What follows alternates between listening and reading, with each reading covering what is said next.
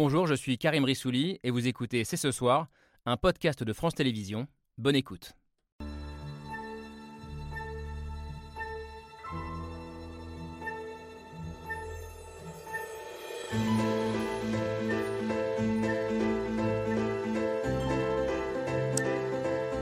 Bonsoir à toutes et à tous, soyez les bienvenus sur le plateau de C'est ce soir.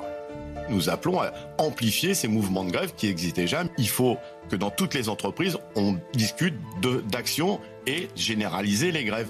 Généraliser les grèves, ça veut dire qu'il faut y ait des grèves partout. L'expression n'a pas été euh, lâchée par le patron de la CGT, Philippe Martinez, mais il flotte dans l'air comme un parfum de grève générale. En tout cas, ils sont de plus en plus nombreux, syndicalistes ou élus de gauche, à lancer des appels à la contagion pour que le mouvement passe des raffineries à l'ensemble de la société. SNCF, RATP, chauffeurs routiers, la grève touchera tous ces secteurs mardi prochain. Alors allons-nous effectivement vers une convergence des luttes? Cet automne 2022 sera-t-il celui de la colère sociale? Le gouvernement a-t-il eu raison d'ordonner les réquisitions pour permettre aux Français de faire leur plein? Ou a-t-il fait une connerie, entre guillemets, comme le dit Philippe Martinez, en poussant les grévistes à durcir leur mouvement? Et puis, il y a bien sûr ce qui est peut-être la question centrale derrière cette crise sociale, le partage des richesses. Faut-il, entre guillemets, réquisitionner les super profits et augmenter les salaires pour calmer la fronde? Nous sommes le jeudi 13 octobre 2022. C'est ce soir, c'est parti. C'est ce soir avec Camille Diao. Bonsoir Camille. On se retrouve donc, euh, on se retrouve donc ce soir après plus de deux semaines de grève dans les raffineries à trois jours d'une grande marche pour le pouvoir d'achat organisée par les partis de gauche et à cinq jours euh, d'une journée de grève mardi prochain à l'appel de la CGT. Mais la CGT est désormais rejointe par d'autres syndicats, euh, FO, Solidaire, la FSU, journée qui va dépasser largement le simple secteur de l'énergie. Pour en débattre avec nous ce soir, Roland Lescure, bonsoir. Bienvenue, ministre délégué chargé de, l'industrie. Vous disiez hier, en, en, reprenant la fameuse phrase du communiste Maurice Thorez, il faut savoir terminer une grève. Certains vous ont entendu aujourd'hui, puisque la grève a été levé euh, à Fos-sur-Mer chez, euh, chez Exxon, mais le mouvement se poursuit chez Total, partout. Euh, la grève est reconduite. et je le disais, ça va se propager à d'autres secteurs. Vous nous direz si vous craignez ou pas cette automne sociale, entre guillemets. Vous, vous l'espérez, je crois, Sophie Binet, cette automne sociale. Bonsoir. Vous êtes l'une des figures de la, de la CGT. je ne vais pas écorcher votre titre. Secrétaire général de l'Union des ingénieurs, cadres et techniciens de la CGT. Ce matin, Philippe Martinez appelé à une généralisation du mouvement. On l'a entendu. Et on verra mardi prochain si les Français vous suivent dans ce, dans ce mouvement. avant mardi, il y aura dimanche. bonsoir Aurélie Trouvé. Bonsoir. il y aura dimanche, ça c'est sûr. Hein. Ah, ouais, ça, je vous, assure. Ce n'est pas un point de débat. Euh, députée LFI de Seine-Saint-Denis, euh, ancienne porte-parole d'Attaque. Dimanche, donc, euh, c'est le jour de la marche contre la vie chère et l'inaction climatique organisée par les partis de gauche. Vous appelez, vous aussi, à élargir le mouvement et vous dites que ce ne sont pas les salariés qu'il faut réquisitionner, mais les super profits. C'est à vous que je faisais allusion tout à l'heure en, titre. Faut-il les réquisitionner, ces super profits, Dominique Seux? On va aussi en débattre euh, avec vous ce soir. Bonsoir. Bonsoir. Directeur délégué de la rédaction du journal Les Échos, bien connu des auditeurs, auditrices de France Inter, euh, tous les matins vers 7h47, 48. Euh, vous disiez d'ailleurs sur France Inter hier matin, en substance, oui, les patrons doivent davantage augmenter les salaires, mais ce conflit dans les raffineries est, je vous cite, le contre-exemple parfait de ce qui est souhaitable. Vous nous direz pourquoi tout à l'heure. Et puis, euh, on voulait aussi avoir le regard ce soir d'un de nos voisins. Euh, bonsoir, Paul Magnette. Merci d'avoir fait le déplacement euh, depuis Charleroi jusqu'à nous. Vous êtes le patron du Parti socialiste belge. Je le dis pour ceux qui nous regardent, qui est en bien meilleure santé que le PS français, pour information. vous avez été, c'est pas difficile.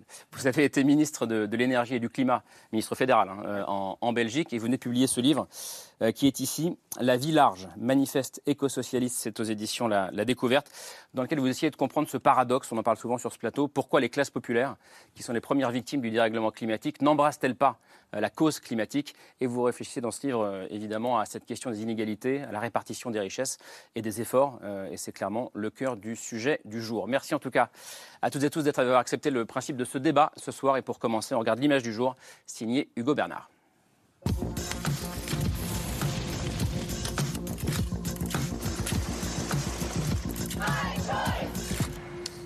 L'image du jour, c'est un appel.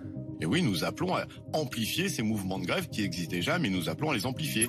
Un appel à la grève générale lancé ce matin par le patron de la CGT. Il faut que dans toutes les entreprises, on discute d'actions et généraliser les grèves. Ça veut dire qu'il faut y ait des grèves partout.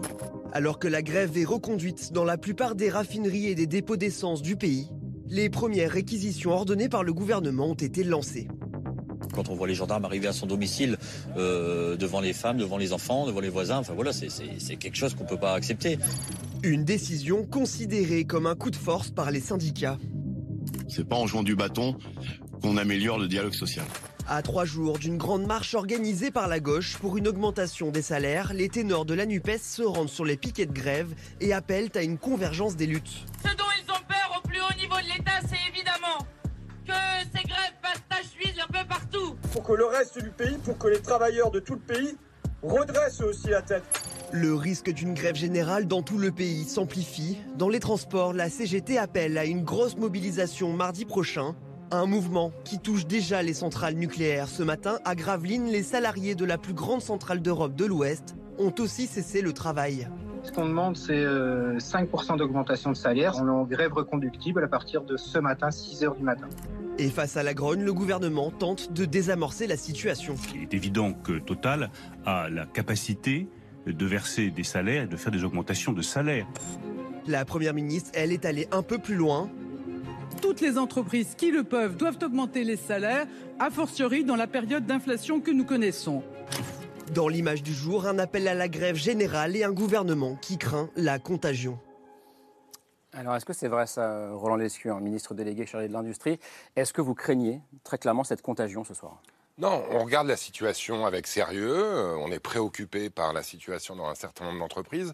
Aujourd'hui, moi j'ai tendance à penser que plutôt que la convergence des luttes, on a une vraie divergence des situations dans différents secteurs. Il y a des secteurs qui vont bien, et c'est vrai que le secteur de l'énergie va bien, et il est normal que les salariés aient vocation à récupérer une partie de ce bien. Mm. Mais il y a aussi des secteurs qui vont très mal, parce que le verso de ce euh, secteur de l'énergie qui va bien, c'est des coûts de l'énergie qui explosent. Moi, je vais régulièrement voir des entreprises aujourd'hui où les syndicats que je rencontre à chaque fois, ils sont plutôt inquiets sur le fait de savoir si leur entreprise va devoir fermer, Arc, Duralex, Aluminium Dunkerque, et du coup, est-ce qu'ils vont pouvoir travailler? Donc, plutôt que cette convergence ou cette généralisation, moi, je suis plutôt inquiet d'une économie française à deux vitesses, mm. de salariés à deux vitesses aussi, avec certains qui peuvent accompagner les entreprises qui vont mieux sur la voie de la hausse des salaires, et c'est tant mieux, mais d'autres qui aujourd'hui sont extrêmement inquiets. Aurélie Trouvé, comment est-ce que vous regardez ce, qui s'est passé aujourd'hui, euh, cette question de la contagion euh, Est-ce que vous appelez vous aussi, d'ailleurs, le mot n'est pas euh, prononcé par tout le monde, grève générale. Philippe Martinez ne l'a pas dit ce matin. Est-ce que vous appelez clairement à la grève générale? Nous appelons à amplifier la lutte et à généraliser, comme ça a été dit, généraliser la grève. Et effectivement, là, il y a des, il y a des secteurs euh, dans, dans, lesquels la grève euh, prend pas seulement, euh, pas seulement les raffineries, mais aussi le nucléaire, la chimie, les stations-service. Mardi, il y a aussi une grande mobilisation avant, avant, avant, dimanche. Et, et la grande marche dimanche, mais je voudrais réagir sur les différentes situations. Il y a une situation aujourd'hui, c'est qu'il y a plus 7% d'inflation, plus 7% euh, d'augmentation des prix, plus 12 même dans l'alimentation, c'est-à-dire dans les produits de première nécessité, et les estimations d'augmentation de manière générale, c'est plus 5,8%. plus, 6, pardon. Et un peu moins, et, et, sur les salaires, savez-vous combien à peu près on estime dans les enquêtes entreprises pour l'instant les augmentations de salaire général Plus 3 plus 4, plus 3 à 4, eh bien ça veut dire qu'il y a donc une baisse, vous serez d'accord avec moi, des salaires réels. Sur les retraites, on s'est battu, nous, pour une augmentation euh, des retraites, des pensions de retraite à hauteur de l'inflation prévue à la fin de l'année. Ce qui a été décidé, c'est plus 4%, alors que euh, la, hausse des prix est de plus 6% estimée à la fin de l'année. Donc les pensions de retraite, euh, les salaires, les minima sociaux décrochent par rapport à l'augmentation des prix. Et donc, qu'est-ce qui se passe? Il y a une sociale qui gronde parce que les gens n'arrivent plus à payer leurs factures. Et encore, on n'a pas encore vu les, les factures de chauffage. Ça va arriver là. Hein. et, moi, je, dans ma circonscription en Seine-Saint-Denis, qui est frappée par la pauvreté, euh, vous le savez, eh ben, il y a des gens qui ont 600, 700 euros de retraite et qui voient leur facture d'électricité grimper, grimper. Euh, oui, oui, et de gaz. D'ailleurs, il y a des gros trous dans la raquette. Des collectivités locales aussi qui vont pas pouvoir payer leurs factures, des piscines, des, euh, gymnases qui vont fermer. Donc, la, colère gronde. Voilà. mais la colère gronde peut-être, mais la raison essentielle pour laquelle on a 5,8 d'inflation en France, là où on est à 9, 10, 11, 12 partout ailleurs en Europe, c'est qu'on a bloqué les prix de l'énergie. Donc les factures aujourd'hui de chauffage, elles n'explosent pas. Et c'est parce que le gouvernement, vous avez voté contre il y a un an, mais le gouvernement a décidé, dans le budget de 2022, de bloquer les tarifs de l'énergie. Alors ce qui est vrai, c'est que comme l'énergie reste très chère, nous avons décidé de mettre en place une hausse de l'énergie en 2023 de 15% pour le gaz et pour l'électricité, avec là encore un bouclier qui va protéger les plus démunis. Et les collectivités territoriales, vous avez raison, un certain nombre d'entre elles font face à des factures salées, et là aussi on les aide. Mm. Donc, enfin, je, veux bien que la situation ne soit pas extrêmement rayonnante, mais aujourd'hui il faut qu'on reconnaisse ensemble que la France fait plus que personne au monde pour protéger à la fois les ménages, les entreprises et les collectivités locales. On voit bien, euh, c'est déjà parti, le, débat euh, politique. Et Dominique Seux, vous disiez hier, euh, l'issue du conflit dans les raffineries donnera le là sur le climat social cet automne et cet hiver. Et on voit que là, on est vraiment au-delà déjà du cas des raffineries. Non, mais alors, il y a déjà. Alors, moi, je suis un observateur. Hein, je ne suis pas engagé comme euh, Roland Lescure euh, l'est trouvé. Euh, ce qui me frappe quand même, c'est que le mouvement dans les raffineries n'est pas très populaire. il est à un niveau de popularité qui est relativement faible. et donc, quand même la stratégie. Populaire. Il est à 40. Malgré toute votre stratégie, il reste populaire. Ce qui, pour un mouvement, ce qui pour toute ma stratégie, ce qui est un, ce qui est un taux relativement faible pour un mouvement social, ils sont généralement à 50, 52, 55 On est très en dessus. Donc la CGT, Là, on est autour de 44 de soutien La CGT et la gauche veulent manifestement euh, étendre parce que euh, bien évidemment, les raffineries, euh, c'est 10 millions, 15 millions, 20 millions d'automobilistes qui ont des difficultés pour aller travailler pour leurs activités. Ce qui me frappe, moi, dans sur, sur l'affaire des raffineries, c'est, vous avez quoi 150 personnes, peut-être? Allez, 200 personnes qui bloquent les raffineries. 200 grévistes qui bloquent 200 grévistes, à peu près, un peu plus peut-être. Vous allez répondre. Ce que, disait, ce que disait Laurent Berger ce matin. Alors, mettez-vous d'accord. Mais il n'est pas dans la grève. Donc euh, non, mais il a une idée, j'imagine, du nombre de personnes qui bloquent les raffineries. Ah, Et vous avez 10 ou 15 millions de personnes qui sont gênées. En dehors des contrôleurs aériens, je ne vois pas de secteur de bras de levier aussi fort. On doit quand même se poser la question est-ce qu'il y a une légitimité à construire des bras de levier aussi forts, surtout quand la négociation n'a pas commencé? Sophie Binet, qu'est-ce que vous répondez à ça? Oui, bah, le problème, c'est que la négociation. Qui, qui bloquent 15 euh, à 20 millions de. Bah déjà, c'est complètement faux. En fait, c'est n'est pas un blocage, c'est une grève. Et donc, c'est tout simplement des salariés qui sont en charge de faire tourner la raffinerie qui se mettent en grève. Et quand ils se mettent en grève, il n'y a plus d'essence, c'est comme ça. Euh, et donc, euh, le problème, c'est que.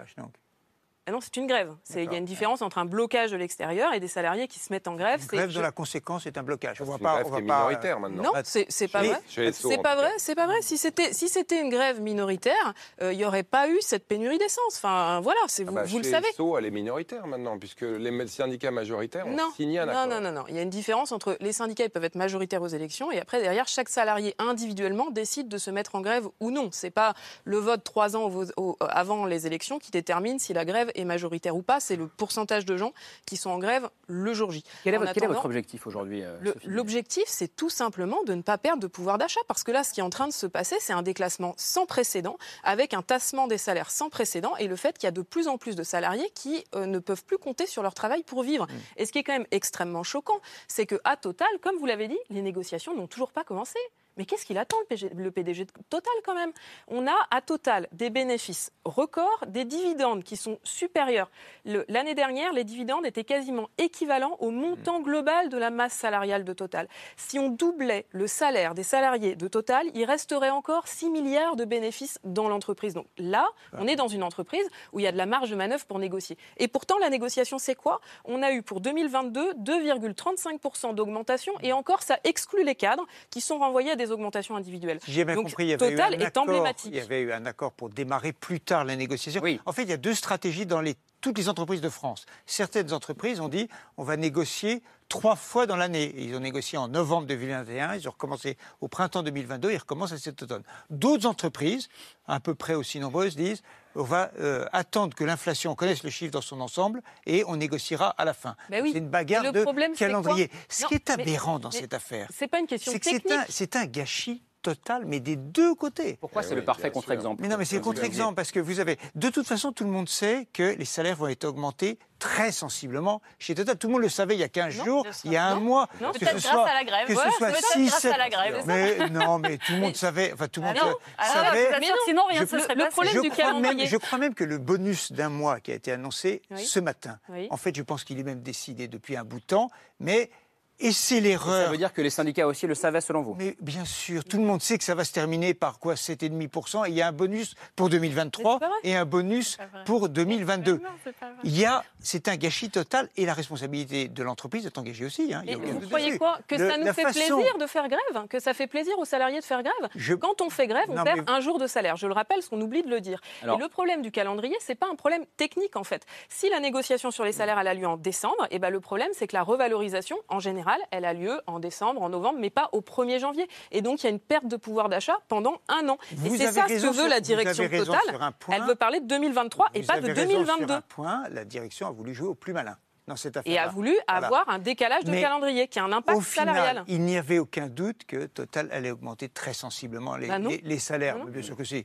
Vous, vous, êtes dans le monde des bisounours, là. Il faut venir dans les entreprises. Bah, oh, oui, mais je, vous invite à venir dans les entreprises pour voir comment ça se passe. Moi, je peux prendre d'autres exemples. non, mais prenons d'autres exemples, justement. Il y a beaucoup d'entreprises, il y a beaucoup d'entreprises dans lesquelles il y a des hausses de salaire assez substantielles sans en venir à des blocages complets. et c'est normal. et c'est complètement logique. Et moi, je pousse même non pas le bouchon, mais je pousse plus loin. Je dis, en réalité, il devrait y avoir plus d'augmentation de salaire dans beaucoup d'entreprises qui vont bien. insuffisantes et elles ne permettent pas de couvrir Alors pourquoi ça n'augmente pas suffisamment Pourquoi ça n'augmente pas suffisamment Pour des bonnes et des mauvaises raisons. Pour une bonne raison, c'est que les chefs d'entreprise, honnêtement, ils savent pas très bien de quoi demain sera fait quand ils voient les prix de l'électricité, vous en parliez à la seconde, euh, qui, qui, explosent, ils se disent bon attendez, est-ce qu'on va faire faillite, est-ce qu'on va fermer Et donc à Total, il y a une incertitude. Ça c'est ça, dans beaucoup d'entreprises c'est comme ça. Ça c'est la bonne raison. Et pour des mauvaises raisons, c'est l'inflation, le retour de l'inflation assez durable et quelque chose de nouveau. Et beaucoup de chefs d'entreprise eh bien, ne se sont pas remis dans l'état d'esprit qu'il va falloir quand même remettre du grain à moudre. Je voudrais le regard de Paul Magnette euh, à ce stade du,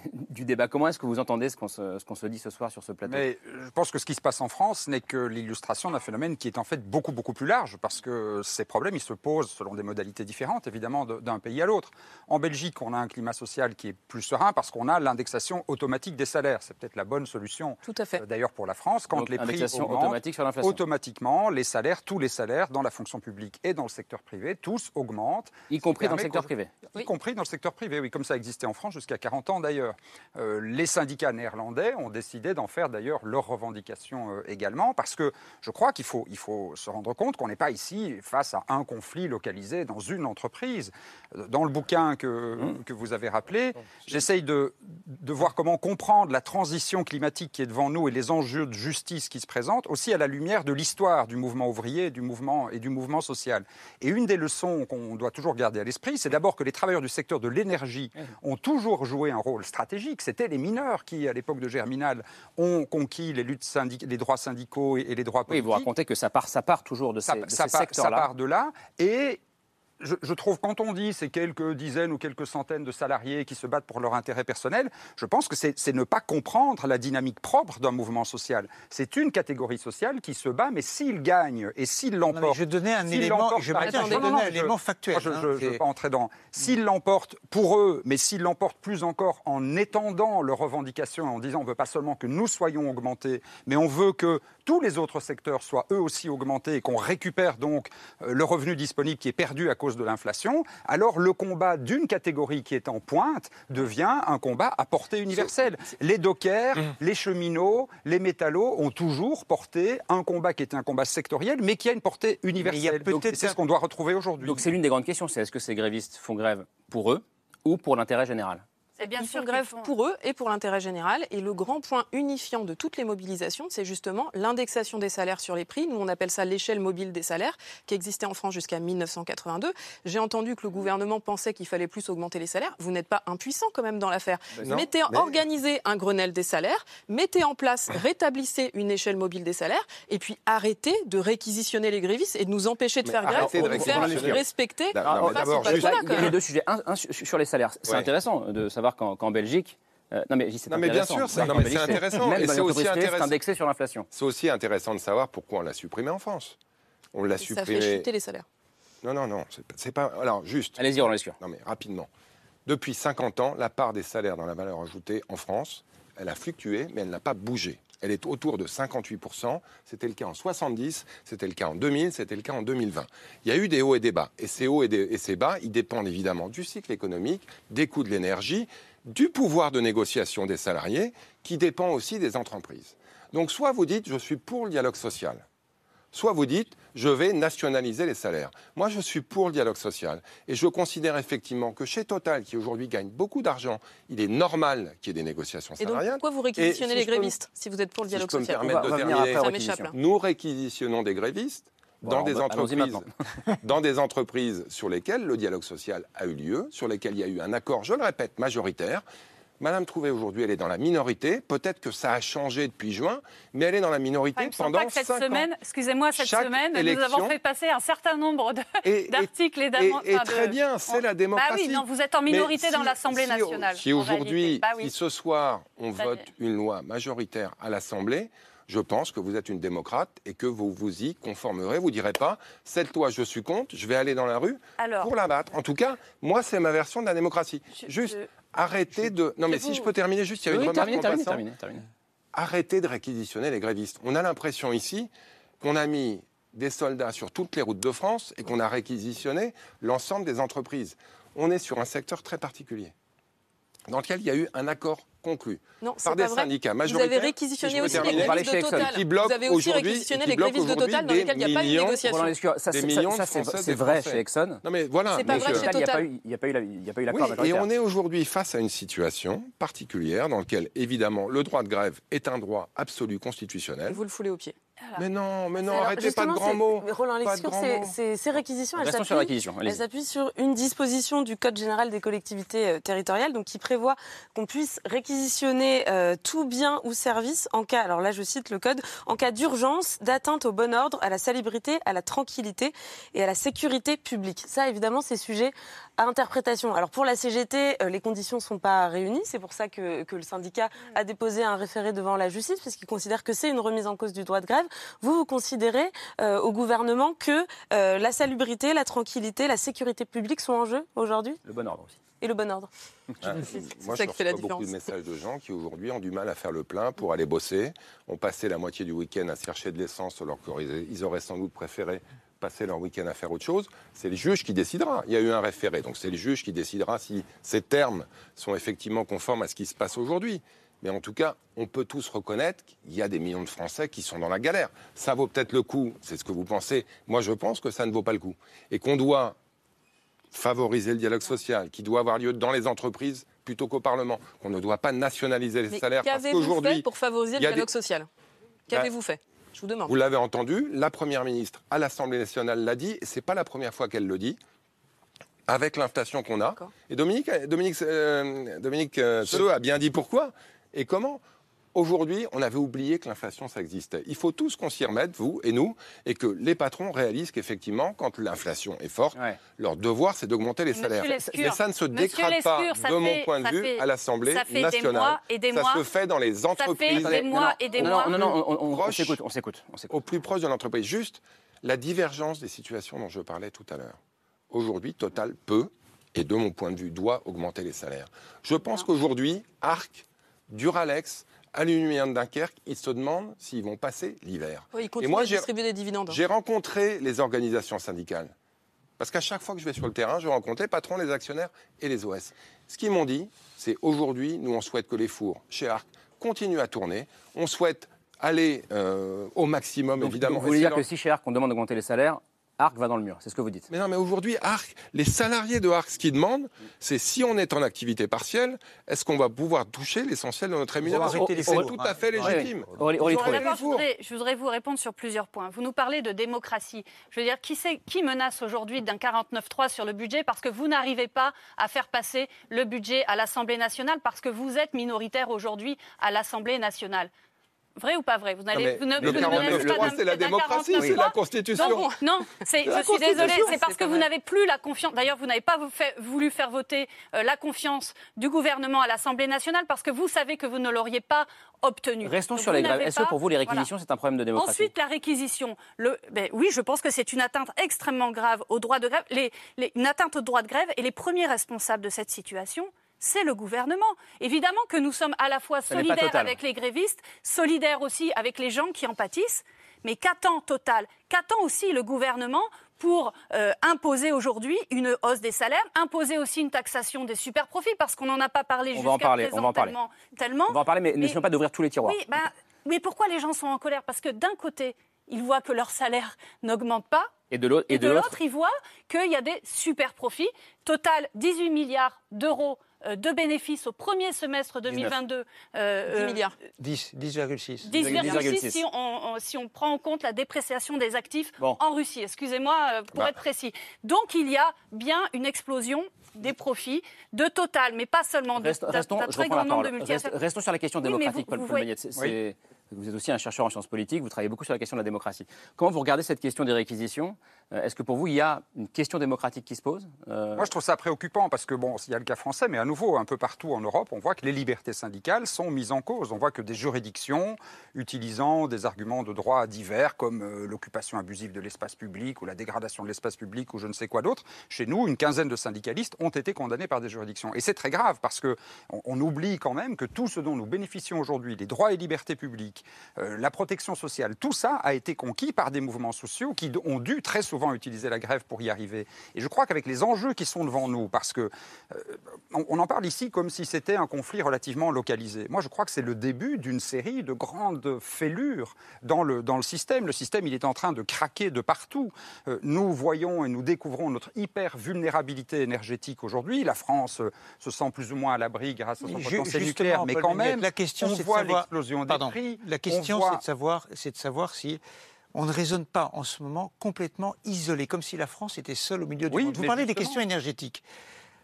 L'info importante économiquement depuis euh, ces dernières semaines, c'est que l'écart de prix de l'énergie entre l'Europe et les États-Unis, c'est de 1 à 10. Vous avez des entreprises qui se demandent est-ce qu'on va délocaliser ailleurs. Parce que les prix d'énergie sont dix fois plus chers en Europe. Il y a des investissements. Il y a des investissements. On peut citer le cas, par exemple, d'une énorme euh, centrale euh, solaire qui devait arriver en France qui est reparti aux États-Unis. Le, problème, et donc on ne peut pas, raisonner. le marché, on n'en serait pas là. Et donc le, sujet, euh, c'est pour ça que je réagis sur l'indexation automatique des salaires. puis je termine, si vous permettez. Pardon. sur alors, en deux phrases très rapides, sur l'indexation automatique des salaires.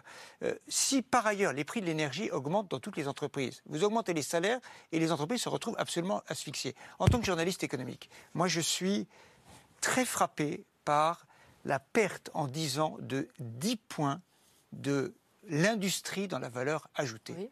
L'industrie a été divisée par deux. Eh Est-ce qu'on va recommencer les mêmes erreurs? Est-ce qu'on ne doit pas tous se dire que faire que faire? Vous avez commencé, vous avez stabilisé. C'est déjà ça, un déclin de 25 ans. On a même commencé à créer des vous emplois dans l'industrie. Vous avez revenir, arrêté la baisse. D'ailleurs, ça a commencé avec François On laisse finir Dominique sur la question, sur la question euh, énergétique. Effectivement, c'est un problème européen. Mm-hmm. L'énergie, elle est partout. Elle est à la base de l'industrie, elle est à la base de la production de notre alimentation, elle est dans les logements, elle est dans notre mobilité, elle est partout. Elle devient rare et toute l'Europe est effectivement confrontée à ce problème. Mais ce que ce problème révèle, c'est d'abord notre vulnérabilité parce que nous n'avons pas ou presque plus d'énergie fossile et que nous en sommes encore incroyablement dépendants, mais c'est aussi l'échec total de la libéralisation du marché de l'énergie. On nous avait dit ça va être formidable, ça va permettre euh, la diversification des investissements, etc. Pas sur le sol européen. Non, mais le pétrole, pas Mais la libéralisation n'a absolument rien porté de positif, et on voit aujourd'hui que les Européens. C'est un slogan. C'est un slogan. le gaz et le pétrole, pas en Europe. Je, vous redonne, je vous redonne un exemple très concret des discussions européennes. Les discussions qui ont lieu depuis des semaines au sein du Conseil des ministres de l'énergie. Donc les ministres européens dont j'ai été, j'ai participé à ces réunions, c'était très difficile. Ça fait des semaines qu'ils n'arrivent pas à se mettre d'accord pour au moins fixer un prix d'achat commun du gaz. C'est quand même, on n'en produit pas, justement, vous le ben, disiez. Et donc on, on, devrait au moins mm. être fort ensemble pour dire on ne l'achètera pas à plus que ce prix-là pour pouvoir ensuite en bénéficier à un prix acceptable pour les ménages et aussi pour l'industrie. Et donc même ça, les Européens ne sont pas capables de le faire. Là, il y a quelque chose de vraiment préoccupant et ça montre qu'ils ne sont pas capables, en partie parce que l'Allemagne, évidemment, euh, s'y oppose, mais, en partie aussi parce que la Commission européenne... Mais vous posez le sujet. Alors, mais la Commission européenne... Est-ce que c'est le moment d'un grand mouvement social libéral alors qu'on ne sait absolument pas dans quel monde mais non, mais allons Alors la question, elle est pour Sophie... Alors la question, pardon, pardon. vous avez écouté comme ça, il ne faut pas faire de mouvement social parce qu'on ne sait pas dans quel monde on va. Non, mais surtout, Sophie Binet, je repose la question de Dominique elle est intéressante. Elle est posée à la CGT. Est-ce que c'est le moment d'un grand mouvement social alors qu'on ne sait même pas de quoi demain sera fait sur le plan... Si on aura du gaz, D'accord, et bien justement, la question, c'est que fait-on sur le coût de l'énergie? Nous, on la pose. Et effectivement, sur l'énergie, il y a deux problèmes. Le, problème, le premier, c'est qu'on est sorti des tarifs réglementés de l'énergie et que les ménages comme les entreprises n'ont aucune visibilité. Auparavant, elles avaient des contrats à 1, 2, de moyen long terme qui permettaient, elles, d'anticiper dans leurs charges et de savoir combien elles allaient payer en énergie. Aujourd'hui, c'est du mois au mois, voire du jour au, jour, euh, en fonction de la spéculation sur le marché de l'énergie. Ça, c'est pas possible. Le deuxième problème, c'est qu'on a ah, démantelé les opérateurs. Je parle. On a démantelé les opérateurs euh, historiques euh, et que les opérateurs historiques comme EDF, vous savez que EDF est contraint de revendre l'électricité qu'elle produit euh, au, prix, euh, au prix bas et que EDF est contrainte de racheter de l'électricité au prix du marché. Et donc ça, mécaniquement, ça endette EDF de milliards d'euros. Mmh. Et donc avec ça, on organise le fait que nos opérateurs ne peuvent plus investir et préparer l'avenir. Et on se retrouve avec une situation avec la moitié des centrales nucléaires à l'arrêt parce qu'on n'a pas investi et qu'on n'a pas anticipé, et une France en retard sur la question du renouvelable et des nouvelles sources d'énergie. D'où la question de Dominique Seux, pourquoi, alors que le parc nucléaire est à moitié à l'arrêt, euh, provoquer ce grand mouvement social? Je ne vous ai pas trahi? Non, non, non. C'est parce que, enfin, franchement, euh, on, va, va pas payer pour tout. Nous, ça fait des années qu'on dit il y a un problème sur l'investissement et l'anticipation sur les questions énergétiques. Euh, il faut euh, investir pour rénover, maintenir les centrales. Il y a un problème sur la sous-traitance, etc. Ça fait des années qu'on le dit. On crie dans le désert. Et maintenant, il faudrait qu'on arrête d'exiger des augmentations de salaire. Il faut pas se moquer du monde quand même. Mais je ne suis pas sûr qu'Aurélie Trouvé soit exactement sur la même ligne sur l'investissement. Je suis d'accord avec Paul Magnet, donc on va le noter. on redites-le. Je, suis d'accord avec Paul Magnet. On s'en sortira en européen. Et aujourd'hui, on n'arrive pas à se mettre d'accord. Et c'est un peu toujours pareil en Europe. Vous avez été ministre, vous le savez, jusqu'à minuit moins 5. J'espère la semaine prochaine, sommet européen, on va réussir à se mettre d'accord. On a des intérêts divergents. Pourquoi? Parce qu'aujourd'hui, l'Allemagne, dont vous savez que son industrie est essentiellement assise sur le gaz russe, a peur de ne plus avoir de gaz et qu'elle a peur que si on capte le prix du gaz en disant c'est comme ça, c'est pas plus que temps, elle n'ait plus de volume, et que son industrie, on s'y retrouve, plonge. Et donc il faut qu'on arrive à trouver un accord européen pour limiter les prix de l'énergie, l'électricité et le gaz. Et de ce point de vue-là, je vous rejoins, le marché européen est dysfonctionnel. Ça fait des années qu'on le dit, il faut déboucler le gaz et l'électricité, mais il faut arriver à dégonfler le prix du gaz et de l'électricité pour redonner de l'air à l'industrie. Sur EDF, je vous rejoins aussi, on a sous-investi dans EDF. Moi, j'ai regardé ça de près parce qu'on avait un débat au Sénat hier, surtout dans les années 2000, sous Jacques Chirac et Nicolas Sarkozy, où on a effectivement sous-investi dans l'entretien des centrales et on paye le coût aujourd'hui. Mais on n'a pas démantelé EDF. On a soutenu EDF, et on, le fait depuis des années et on va continuer à le faire. Aujourd'hui, on a un problème opérationnel chez EDF, je le regrette. Il y a la moitié des réacteurs qui ne fonctionnent pas parce qu'il faut les dérouiller en gros. Ça, c'est dommage. J'entends bien. Je voudrais juste qu'on revienne, au. C'est important. Non, mais je sais bien. Mais euh, est-ce que vous diriez, comme Dominique Seux, euh, cette grève, en gros, hein, est, irresponsable dans le moment actuel? Non, moi je pense que. Un petit peu plus non, non, je, le répète. Je vais paraphraser. Il est normal que dans des secteurs qui vont bien, on ait des augmentations de salaire et des négociations, en tout cas, autour de ces négociations. Et si les négociations aboutissent, moi je considère que la grève n'a pas vocation à durer. Oui. Mais en revanche, justement, la grève est constitutionnelle. Donc et, et, je disais que vous citiez Maurice Thorez hier et je crois qu'Elisabeth Borne l'a fait aussi, hein. il faut savoir terminer une grève. Euh, quand est-ce, euh, et je crois qu'il y avait, on oublie souvent la fin de la phrase de Thorez. Euh, une quand on a obtenu satisfaction. Exactement. à quel moment aurez-vous obtenu satisfaction? Quand nous aurons obtenu les revendications que nous avons dans la marche, que nous avons dans la marche, que nous avons dans la Nupes, que nous avons avec de multiples associations et syndicats, parce que le programme de la Nupes est inspiré aussi de ce que portent les syndicats, les associations, euh, à savoir un une hausse des salaires réels, et notamment nous sommes aujourd'hui pour une hausse du SMIC à 1600 euros net, parce qu'en dessous, Personne ne peut dire ici qu'on vit dignement en dessous de 1006 net. C'est pas vrai. Il a augmenté plus que Deuxièmement, la retraite à 60 ans, alors que le gouvernement euh, veut euh, euh, allonger l'âge de la retraite de plusieurs années, et on sait que c'est ça qui couvre dans quelques semaines pour la bifurcation écologique, parce que pour nous, fin du monde et fin du mois va ensemble. Ça, ce sont les, ce sont les, appels pour la, pour la, la, la grève, la, marche de dimanche. Du coup, la question est davantage posée à vous, Sophie Binet. Voilà. À quel moment penserez-vous euh, que vous pourrez arrêter cette grève? Bah, C'est les salariés qui décident, en fait, et qui font des AG tous les jours et qui décident s'ils reconduisent ou pas. Par exemple, aujourd'hui, il y a eu des AG euh, à ExxonMobil et euh, il y a les salariés d'un des sites qui ont décidé de reconduire cet après-midi. Et puis les salariés de Foss qui, au bout de trois semaines de mouvement, maintenant. ils ont suspendu le mouvement, mais ils vont repartir le 18 mardi prochain. Ils seront à nouveau dans la grève parce que là, ce qu'ils ont obtenu, et ils ont déjà fait bouger les curseurs, hein, ne suffit pas. Et le problème, en fait, c'est Ils ont obtenu quoi, d'ailleurs, vous savez? Ils ont obtenu une augmentation de 5,5% global des salaires, non 5,5 à ExxonMobil, plus des primes, mais c'est en dessous de l'inflation. Et le souci, c'est qu'aujourd'hui, on est obligé de faire des longues grèves dures pour obtenir à peine, voire moins que le niveau de l'inflation. C'est ce qui s'est passé, par exemple, à Dassault Falcon Service. Donc, c'est euh, l'opérateur qui fait tourner des jets privés qui décollent du Bourget. Donc, les salariés ont été en grève pendant deux semaines. Il y a pas mal de jets qui ont été empêchés de, décoller. Et là, ils ont obtenu gain de cause euh, avant-hier euh, avec des augmentations de salaire, mais qui arrivent à peine au niveau de l'inflation. C'est quand même un énorme problème. Et donc, c'est pour ça que notre revendication centrale, c'est l'échelle mobile des salaires pour avoir une automaticité de l'augmentation des salaires avec celle des prix. La, question euh, économique, c'est dans une période d'incertitude. Je ne dis pas que la grève est irresponsable. Euh, euh, une grève est soit légitime. Il y a des questions de méthode, il y a des questions de durée, etc. Mais sur la question des salaires. dans une période très incertaine, est-ce qu'il faut passer par la voie salariale ou la voie de primes, de bonus ou ce genre de choses, quand on ne sait pas du tout quelle sera la conjoncture l'année prochaine. Et donc beaucoup d'entreprises hésitent en réalité. Euh, se disent bon, on peut augmenter les salaires de 3-4%, c'est exactement les chiffres que donnait Aurélie Trouvé, c'est effectivement ce que constate l'INSEE, autour de entre 3 et 4%, mais on peut rajouter, les entreprises peuvent rajouter des, des, bonus, parce qu'un bonus, ça ne se répète pas d'une année à l'autre. Oui, mais l'inflation, elle est irréversible, elle est définitivement acquise, et donc la perte, elle est définitivement acquise. C'est pour ça que dans un système comme le nôtre, on a effectivement une indexation automatique, ça protège, ça permet d'abord d'avoir une paix sociale beaucoup plus, beaucoup plus grande, et ça permet aux organisations syndicales de se concentrer sur autre chose, sur l'amélioration des conditions de travail, sur la réduction du temps de travail et, ce genre de choses. Et aujourd'hui, si on, on, ne voit pas que ce n'est pas juste un conflit localisé et un problème temporaire dans un secteur, mais que c'est un bah, conflit qui est révélateur d'une crise infiniment plus profonde et qu'on est parti pour, je crois, un long mouvement, un long mouvement de, transformation sociale, on va passer complètement à côté. Moi, je suis bien incapable de prévoir, peut-être que vous le pouvez, visiblement vous le pouvez, ce qui va se passer la semaine prochaine. Moi, ce que j'entends, en tout cas aujourd'hui,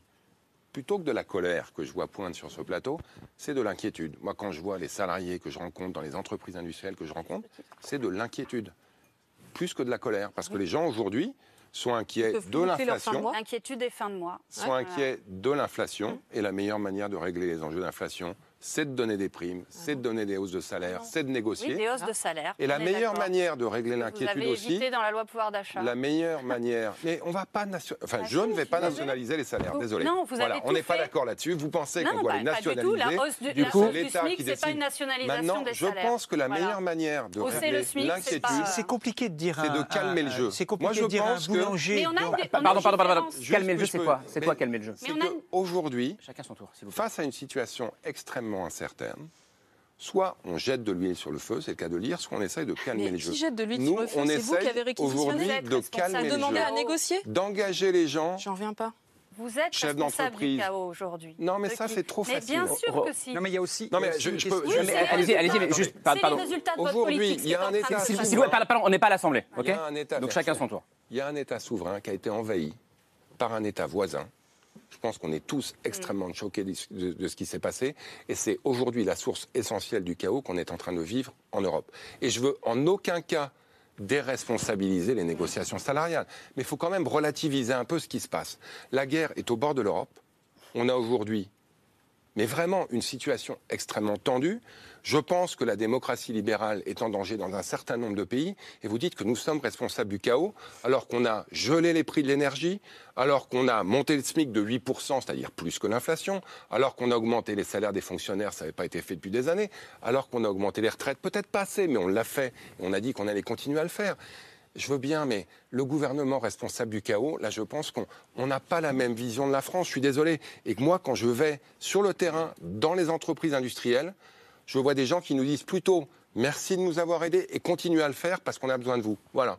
Malgré tout, je, prolonge, euh, quel est le rôle du gouvernement et de l'État dans cette affaire? Puisque euh, c'est un peu flou depuis le début de la semaine. On a d'abord entendu euh, Emmanuel Macron lundi dire, alors j'ai plus l'expression en tête, c'est pas au président de la République de, négocier. de faire des négociations d'entreprise, en gros. hier soir, il, redisait un peu la même chose hein, sur, sur France 2. Et ce matin, Bruno Le Maire disait, donnait le sentiment de faire pression sur Total pour que Total augmente les salaires. Donc, le, le, gouvernement a manifestement fait une erreur d'appréciation au début du mouvement. Il l'a découvert quand même, pardon, mais il l'a découvert très tardivement. Euh, ça fait euh, donc 16 jours, mm. ça fait 3 semaines, donc ça fait un peu, un peu plus que 16 Avec jours. Avec l'argument, nous faisons confiance au dialogue social. Pourquoi, pourquoi vu, si on analyse les choses, pourquoi il est, il est parti en retard? Euh, Probablement, il était, et à juste titre, obsédé, sur l'histoire du gaz, l'électricité et les carburants. C'était un peu sorti du radar. Et par ailleurs, il n'a pas vu ce qui s'est passé dans les stations-service parce qu'il euh, y avait beaucoup d'encombrements dans les stations-service à cause de la ristourne de Total, vous savez, les 20 centimes. Et donc, il y avait déjà des queues. Et donc, le gouvernement, au début, s'est dit, bon, ben, tout ça, c'est, le, c'est, dire, la queue de comète de, de, mmh. euh, de, de la ristourne. Et puis, en fait, c'était pas ça, c'était déjà un blocage. Donc, il a perdu euh, allez, il a perdu une semaine. En même temps, c'est une entreprise privée euh, et euh, euh, des syndicats. Donc il fallait donner la chance à la négociation. Manifestement, la négociation n'a pas fonctionné. Mais ce qu'on attend, aussi du politique, ce qu'on attend aussi du politique, c'est de créer le contexte général de l'équité. Et c'est ça qui manque aujourd'hui un peu partout en Europe. Les, salariés sont capables de comprendre que la situation est difficile. Les organisations syndicales, j'ai souvent négocié, je n'ai jamais vu une qui demandait des augmentations de salaire quand elle pensait que ça risquait de mettre en péril l'entreprise et donc les emplois. Mais quand on voit que les entreprises font des dividendes font des bénéfices colossaux, qu'elles distribuent ah, massivement des dividendes. Quand on se souvient que l'impôt sur la fortune, a été récemment supprimé, quand on voit que les, surprofits ne sont pas captés, on se dit c'est deux poids deux mesures. Les salariés, eux, on leur demande de faire des efforts, on leur dit écoutez, c'est pas le moment parce que ça va pas bien, mais par contre, les multinationales, etc., elles peuvent s'en mettre plein les poches si vous me passez l'expression. Nous, en Belgique, on a là aussi fait une pression pour faire en sorte. Mais oui, mais nous avons anticipé l'impôt minimum sur les sociétés. Ça rapportera des centaines de millions d'euros. On a ajouté une nouvelle taxe sur les banques qui, elles aussi, font des bénéfices importants. On a taxé les surprofits. Tout ça, c'est 4 milliards. C'est l'équivalent d'une quarantaine ou d'une cinquantaine de milliards pour le budget euh, français. Et on le redistribue aux citoyens sous forme d'aide euh, ponctuelle sur les factures d'énergie ou autres. Ça, crée, ça contribue à créer un sentiment d'équité. Mais quand vous dites les salariés doivent tout faire, tous les efforts, mais par contre les autres, là, on ne va pas leur prendre ni leurs dividendes ni leurs super profits, eh bien à ce moment-là, ça crée une... J'ai dit l'inverse, j'ai dit qu'il faut augmenter les salaires. Oui, juste, on reste là-dessus. Euh, Camille, il y a eu un épisode cette nuit à l'Assemblée. Euh, c'était chaud. Qui était à l'Assemblée cette nuit? Vous y étiez? Pas cette nuit. Pas cette nuit. Bah, vous avez manqué quelque chose. Oui, c'était bah, un épisode effectivement assez électrique pendant la nuit et qui pose euh, la question justement de l'équité, de la répartition de la, de la, richesse. Donc les députés ont examiné le, projet de loi de programmation budgétaire et le gouvernement a été mis en minorité et connu un certain nombre de revers et notamment sur l'adoption d'un amendement qui prévoit une taxe sur les super dividendes. Donc ça, c'est une mesure qui était portée par euh, le MoDem, donc allié du gouvernement, et qui a été adoptée euh, grâce à une coalition assez large, assez hétéroclite, effectivement. Donc MoDem, euh, NUPES, RN, et même avec certains députés macronistes, je crois qu'ils sont 19 à avoir voté pour et contre l'avis du gouvernement. au final, ça fait une assez large majorité, 227 voix pour, 88 voix contre. Et donc l'idée de cet amendement, c'est de dissuader les entreprises qui ont profité de, de la crise de reverser des dividendes exceptionnels à leurs euh, en passant la taxation sur ces dividendes de 30 à 35% Donc Roland Lescure, avec ce vote qui a mis en minorité le gouvernement, je, le rappelle, on voit bien euh, finalement qu'il y, a une volonté assez partagée sur les bancs de l'Assemblée nationale euh, pour plus d'équité, pour plus de taxation en tout cas. pourquoi est-ce que le gouvernement s'obstine d'une certaine façon à, s'opposer à cette taxation que les Français demandent? Bon, d'abord, quelques heures avant, on avait voté ce que nous on appelle une contribution exceptionnelle sur les revenus des entreprises énergétiques, mmh. qui découle de l'accord européen, parce que ça c'est important, je pense qu'il vaut mieux taxer au niveau européen qu'au niveau national, surtout des entreprises qui elles sont multinationales. Transposition en France de l'accord européen. Qui n'est pas encore euh, dans les faits en Europe et qui y sera déjà, comme vous l'avez dit, vous l'avez fait vous pour le 15%, nous on l'a fait pour la contribution exceptionnelle. Donc ça a été voté, et ça a été voté très largement à l'Assemblée. Là-dessus arrive un amendement, je dirais, supplémentaire, qui rajoute euh, un grain de sel euh, dans une recette qui est déjà assez salée. Vous savez qu'en France, on paye quand même plus d'impôts que nulle part ailleurs au monde, sauf peut-être la Belgique, on n'est pas loin des uns des autres. il ne vient pas d'Aurélie Trouvé. Non, non exactement. Il vient du non, mais moi je reconnais bien que le débat aujourd'hui sur le sujet du partage de la valeur, il est pertinent. On reste là-dessus? Moi, je ne suis pas un grand fan des usines à gaz. C'est-à-dire que l'amendement de mon, ami Mattei euh, du Modem, il va être quand même un peu compliqué à mettre en œuvre, sans doute pour très peu de recettes. Il a fait plaisir, effectivement, à une coalition, vous l'avez dit, un peu improbable qu'il l'a voté. Je ne suis pas sûr qu'il va changer beaucoup l'aiguille. L'amendement de la veille, lui, il va rapporter des milliards. Et les contributions exceptionnelles des énergéticiens, elles existent déjà aujourd'hui en France. C'est 10 milliards en 2022 et on va en rajouter l'année prochaine. Et, je ne suis pas sûr que cet amendement, au-delà de l'effet politique que je veux bien entendre. C'est quand même quelque chose de symbolique. C'est quand même un message. Non, mais on adore faire des symboles en France. Donc on a perdu sur un symbole. C'est pas, un symbole. ça, ça va être, ça va être un symbole. Découvrir les vertus du parlementarisme. Non, mais j'y étais 5 ans au Parlement, M. Magnet. J'adore ça. dont vous parlez, la taxe européenne. Je crois qu'il est inconstitutionnel. Cette taxe européenne est pour nous beaucoup trop insuffisante. Euh, d'abord parce qu'elle ne taxe que les grandes entreprises de l'énergie. Par exemple, vous avez des entreprises du transport maritime comme CMA, CGM qui font aussi de très gros profits. Euh, et par ailleurs, ça ne taxe que les bénéfices. Ça. ne taxe que les bénéfices réalisés ben. euh, en France. Donc en fait, l'assiette est très petite. Nous nous proposons que ce soit sur les ventes. D'ailleurs, Total euh, déclare des bénéfices tellement faibles, voire nuls, voire négatifs en France qu'il n'a pas payé d'impôt dessus en 2019. Il n'a pas payé d'impôt en 2019 et 2020. Donc vous voyez bien qu'il y a des gros trous dans la sur, euh, par rapport à cette taxe sur les super profits. Donc nous, nous portons une taxe sur les super profits beaucoup plus ambitieuse parce qu'aujourd'hui, vous avez si on prend rien que les entreprises du CAC 40, une augmentation extrêmement forte par rapport même à 2019 avant le Covid, euh, des profits de ces très grandes entreprises. Donc se pose la question du partage de la valeur. Et c'est ça que nous posons sur la table. Un, taxer les super profits. Deux, augmenter les salaires. Trois, bloquer les prix. voilà. Euh, Dominique Seux, Dominique puis Sophie Binet, et puis c'est très intéressant. On continue à s'écouter, ça va être formidable. Non, mais c'est un sujet très intéressant dont parle euh, Aurélie Trouvé. C'est qu'est-ce que c'est qu'un super profit? Quand on voit euh, Total. évidemment, c'est un super profit, il n'y a aucun doute là-dessus. L'augmentation du chiffre d'affaires, J'imagine que tout le monde connaît le chiffre d'affaires au premier semestre de Total, puisqu'on parle, tout le monde connaît manifestement le, niveau du bénéfice. Alors allez-y. Oui, 134 milliards, mais tout le monde le savait bien évidemment. Non, mais c'est pour ça que vous êtes là aussi. On, ne peut, pas parler, on, peut pas parler du montant du bénéfice si on ne connaît pas le montant du chiffre d'affaires. Évidemment, ça ne doit rien à leur génie propre. Il n'y a rien de particulier, c'est le marché mondial, etc. Donc il y a une question qui se pose. En revanche, quand on voit votre proposition qui est, on prend l'ensemble des surprofits, des profits qui ont augmenté, et on dit, ces profits-là, il faut les taxer. Ça veut dire que vous prenez en Allemagne BioNTech, qui a créé euh, le vaccin qu'on connaît si bien avec Pfizer. On dit BioNTech, les amis, c'est pas bien, c'est pas bien, vous avez augmenté vos profits, on les taxe. Vous prenez Tesla, qui invente la voiture électrique, etc. On dit, c'est pas bien. Qu'est-ce que ça veut dire? Vous prenez Stellantis. Et les donc, vous prenez. Non, mais vous, vous voulez taxer l'ensemble des groupes alors, 40. Par exemple, le secteur bancaire, comme en Espagne, parce qu'ils profitent de la hausse des taux d'intérêt. Non, non, mais répondez. C'est l'ensemble des entreprises. on a plusieurs, des grandes entreprises. on a plusieurs propositions. Mais votre proposition de loi, elle est simple c'est tout le monde. Vous super taxez les profits. C'est pas vous taxer les super profits.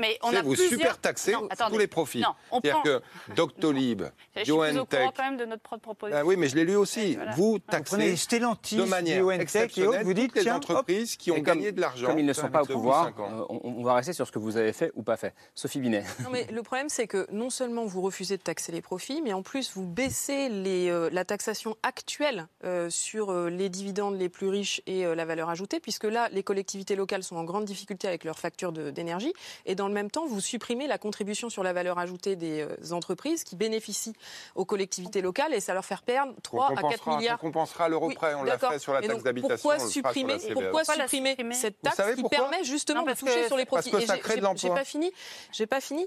Le, la question, c'est 4 milliards d'euros en moins, vous baissez euh, la fiscalité actuelle euh, du capital et en plus vous subventionnez les, les grandes entreprises aujourd'hui sont biberonnés d'aide publique. Aujourd'hui, en France, c'est 150 milliards d'euros chaque année qui vont en aide publique aux entreprises. C'est 30% du budget de l'État qui va mmh. en aide publique aux entreprises, des aides qui sont peu conditionnées, peu évaluées et qui sont captées pour l'essentiel par les grands groupes. Là, on a un levier majeur pour transformer l'économie. Si on conditionne ces 150 milliards d'euros d'aide publique à des objectifs environnementaux, à des objectifs salariaux, au fait qu'il n'y ait pas de dividendes de verser, par exemple, on peut agir sur l'économie. Mmh. Ces aides, en 1980, il y en avait 10 milliards. On est à 150 milliards aujourd'hui. Donc on voit que dans le même temps, la part des salaires dans la valeur ajoutée, elle a chuté. Et dans le même temps, par contre, avec nos impôts, avec nos impôts, nous subventionnons les grandes entreprises pour que derrière, elles le distribuent en profit. Je crois qu'il y a un petit sujet. Alors, deux choses là-dessus. D'abord, depuis 5 ans, on a créé de l'emploi dans l'industrie en France. Dominique Seux nous a dit, on a stabilisé. On a créé 50 000 emplois. On n'avait pas créé un emploi dans l'industrie depuis 25 ans. On a installé des usines en France. Et vous savez pourquoi? Parce qu'on a effectivement aidé les entreprises à s'installer partout dans les territoires. Et au-delà des enjeux. Non, je suis désolé, on a installé trois fois plus d'usines en France en 2021 qu'on en a désinstallées. on est aujourd'hui. délocalisent. Oui, vous en avez trois qui rentrent pour une qui sort. Moi, je préfère ça à l'inverse. Et pour faire le lien, Roland Lescure, ça veut dire que vous pensez, je crois que c'est un peu ce qu'a dit Gabriel Attal hier soir, euh, c'est-à-dire qu'en s'opposant euh, à cette... Non, non, non, non, attendez. Ouais, allez-y, je vous laisse il, finir. Il a, parlé d'un effet signal, un effet signal négatif mm. pour les, pour, les entreprises. ça fait, on a mis du temps à, à réattirer les entreprises chez nous. Euh, donc, ce type de nouvelle taxe, ça peut, en gros, les dissuader. Ben, en tout cas, un, je pense que c'est un mauvais signal. Mais moi, je suis ministre de l'Industrie. En tout cas, je veux être ministre de l'industrialisation, pas le ministre de la désindustrialisation. il y a un risque aujourd'hui, ce n'est pas cette taxe qui va euh, porter ce risque. Il y a un risque du fait du choc énergétique qu'on est en train de vivre. Mmh. Dominique Seul a dit tout à l'heure que les industries européennes, elles aillent ailleurs, aux États-Unis, en Chine. Mmh. Et ça ne veut pas dire qu'il faut faire des chèques en blanc.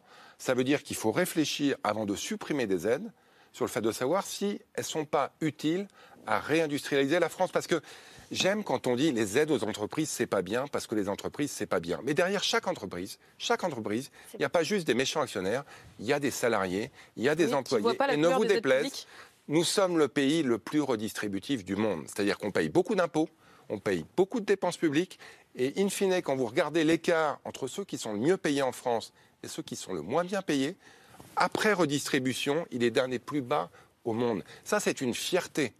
Mais si on ne crée pas la richesse qui permet de faire cette redistribution, si les entreprises, elles sont à Cincinnati ou à Shanghai, eh ben on se regrette à tous, on aura beaucoup d'impôts mais pas de revenus. Paul Magnette, est-ce que, est que si c'est un sujet qui n'est pas au fond que technique ou économique, mais qui est un vrai grand sujet politique, euh, c'est parce qu'il euh, y a aussi la question des symboles. Euh, et en ce moment, peut-être que la société est à, est à fleur de peau, que le seuil de tolérance pour les inégalités de, répartition des richesses est, est, assez bas, et que c'est ce qui est en train de se jouer en ce moment. Mais c'est aussi, si on discute de tous ces mécanismes particuliers que tout d'un coup on essaye d'inventer, taxe sur les surprofits, taxe sur les superdividendes, taxe minimum sur l'impôt des sociétés, c'est parce qu'en fait on est en train d'essayer de compenser mmh la course vers le bas des 30 dernières années. Si on taxait normalement les revenus des entreprises sans toutes ces niches et sans toutes ces, dérogations qui font qu'à la fin, ils payent pratiquement plus rien, si on avait maintenu un impôt sur la fortune ou si on rétablissait un impôt sur la fortune, on voit que la fortune continue de s'hyper concentrer. Et vous, si vous disiez, on est un des pays les plus égalitaires euh, d'Europe, c'est un peu ambitieux, les pays nordiques font quand même encore beaucoup mieux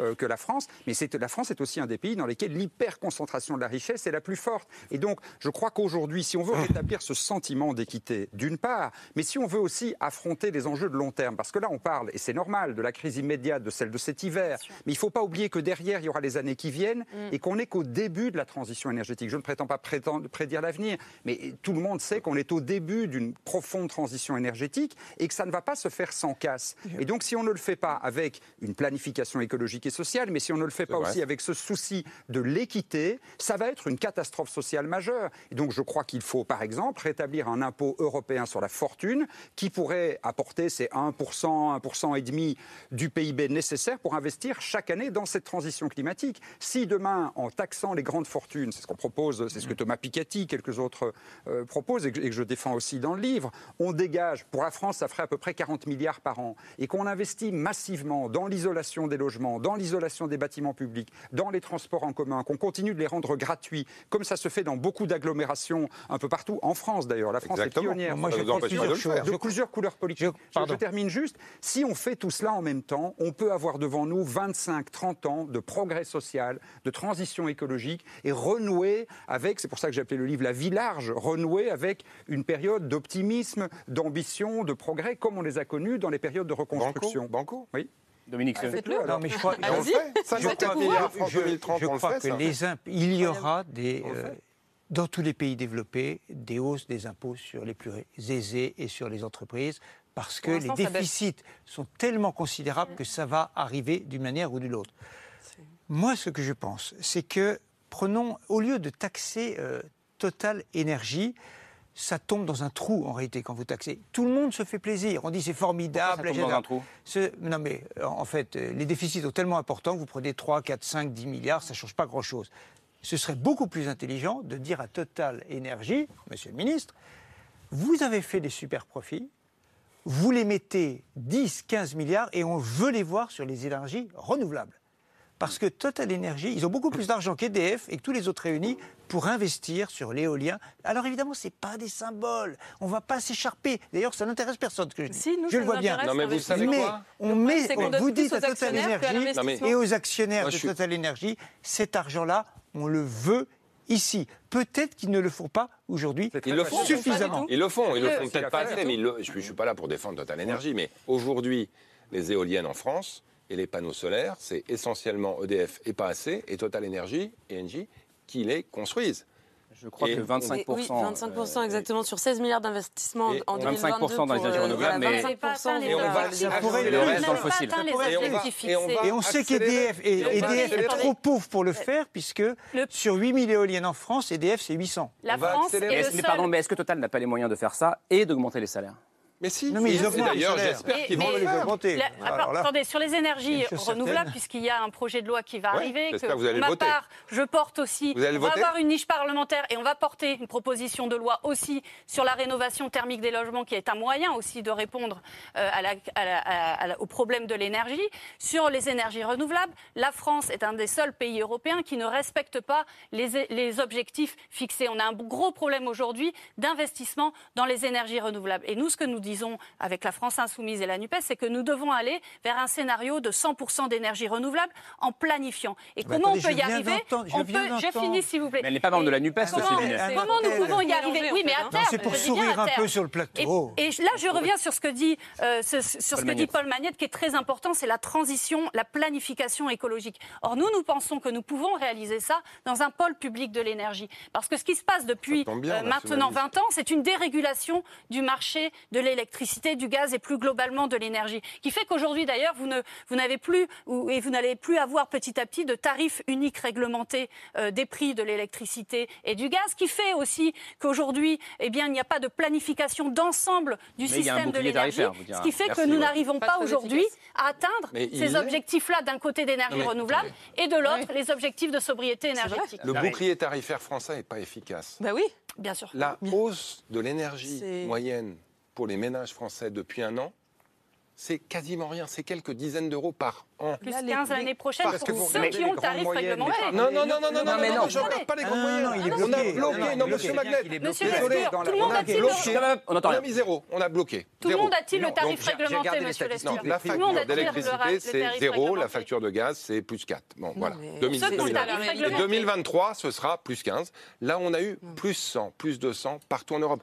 Je dis pas que c'est parfait. ce que vous auriez on est aujourd'hui de, mais la crise des gilets que je peux reparler juste une seconde Ce que vous auriez une seconde de ce que vous disiez tout à l'heure. Gilets jaunes, c'est que pour beaucoup de gens, une, une, augmentation que vous considérez comme marginale de 4% sur le gaz, c'est ce qui non, mais on peut pas dire ça. Je suis désolé. L'Europe aujourd'hui ne s'embrasse pas. On laisse répondre Roland. Les factures énergétiques en Allemagne, en Belgique, en Angleterre, partout D'accord, mais sauf qu'ici, les salaires n'augmentent pas. Les salaires euh, baissent en euros constants. Les, salaires des cadres ont baissé de 3,6%. Ils doivent augmenter En euros constants, les salaires des cadres ont baissé de 3,7%. C'est les chiffres du ministère du Travail. tout à l'heure. Je vous laisse répondre et ensuite on termine sur les salaires avec Camille.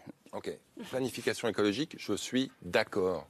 Il faut financer la planification écologique qui seule va nous permettre d'évoluer vers l'économie de demain, qui va innover, qui va créer de la richesse et qui du coup permettra de payer tout le monde. Et je ne pense pas que ce soit du 100% renouvelable. Je pense, et là on sera peut-être d'accord, qu'un pôle national de nucléaire, ça va nous aider. On fera du 50-50, on fera des deux, des nucléaires, des réacteurs de demain, du renouvelable, y compris avec Total Energy, EDF et d'autres.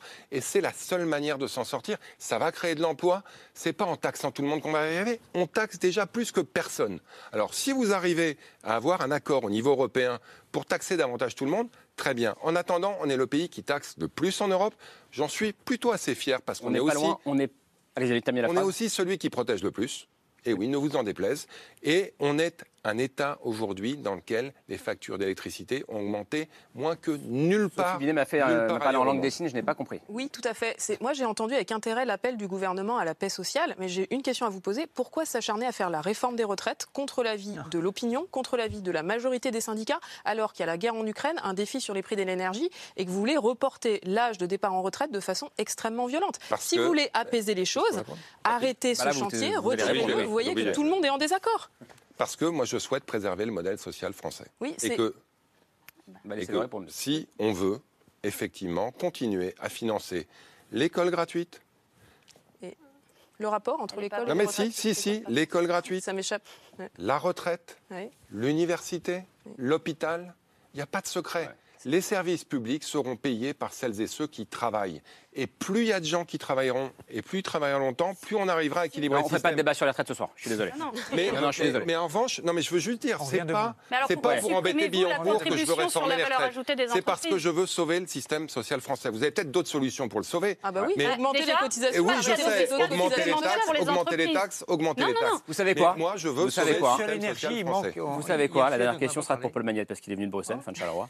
Euh, tout ce débat qu'on vient d'avoir, euh, on l'a un peu abordé, mais est-ce que, et ça fait écho à votre livre euh, La vie large, est-ce que vous vous dites pas euh, ça nous éloigne vraiment du défi majeur euh, et de cette fameuse réconciliation des couches populaires avec, le, avec la crise climatique. je crois qu'en fait, c'est terriblement révélateur de ce qui nous attend pour une longue période. Les, enjeux d'équité qui sont en train de se jouer là, vous disiez, là je vous rejoins, je pense que les besoins publics sont tellement importants qu'il va falloir taxer. Pourquoi tout d'un coup les Européens ont quand même finalement pu trouver un accord sur un impôt minimum sur les sociétés dont on parlait depuis des années? Ben, C'est parce qu'il y a des besoins énormes. Mais c'est vrai que la transition climatique, c'est 1,5%, 2% du PIB tous les ans. Et si on veut que ça se fasse de manière équitable. Il y a deux manières de la faire. Hein. Ou bien on va rien faire, c'est ce que Bruno Latour disait, c'est l'occasion de lui rendre hommage sur votre, sur votre plateau. Ou bien les choses vont se faire euh, spontanément avec le marché et les plus puissants vont toujours pouvoir se protéger. Ils vont toujours pouvoir investir pour se protéger par rapport à, l'évolution des dérèglements climatiques. Mais tous les autres vont terriblement souffrir. Ou bien au contraire, on décide que c'est un grand enjeu démocratique et collectif et on l'organise avec une planification écologique, sociale, démocratique. On définit les investissements nécessaires. On fait les choix de mix énergétique et là, chaque pays choisit effectivement euh, son mix. On met en place une garantie d'emploi parce que on le voit bien, il y a des secteurs qui vont disparaître et, on ne peut pas laisser les salariés sur le côté. Il faut pouvoir les accompagner. Ça, c'est un vrai choix de société pour les former. Et, c'est pas très loin, la Belgique, vous reviendrez débattre avec nous. Oui, avec plaisir. On termine avec le choix de Camille. Euh, Camille, c'est un roman ce soir pour faire écho au, débat oui, c'est un petit pas de côté, mais c'est un roman qui a pour titre une expression qu'on a beaucoup vue dans les médias ces derniers jours, ces dernières semaines. C'est l'hiver du mécontentement euh, d'un auteur français qui s'appelle Thomas B. Reverdy. Donc, petit point justement sur l'origine de cette expression. L'hiver du mécontentement, c'est la traduction de, l'anglais Winter of Discontent, euh, qui désigne un hiver en particulier au Royaume-Uni, l'hiver 78-79 euh, au cours duquel le pays a basculé dans une espèce de crise euh, généralisée. Il y avait une inflation à 8%.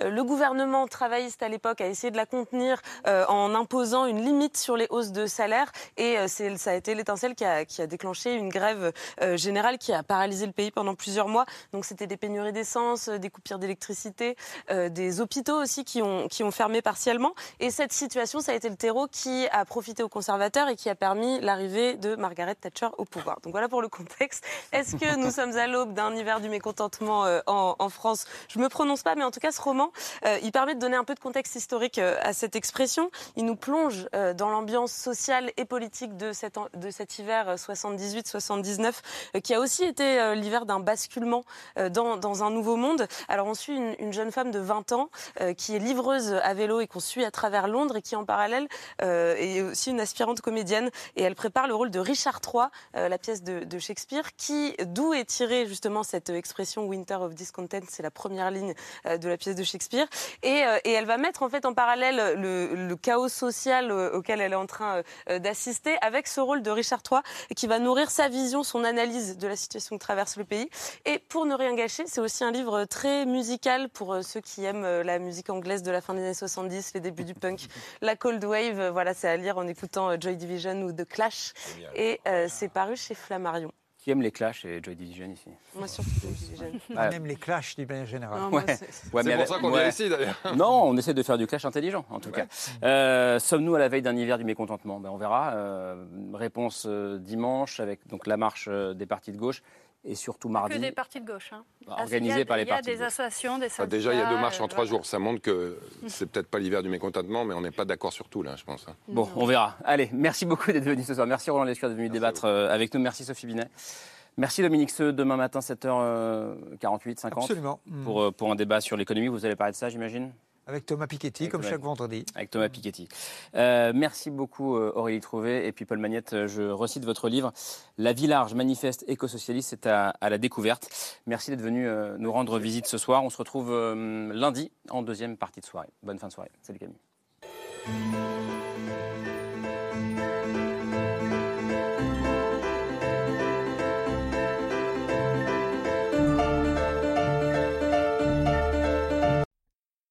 C'était C'est ce soir, un podcast de France Télévisions.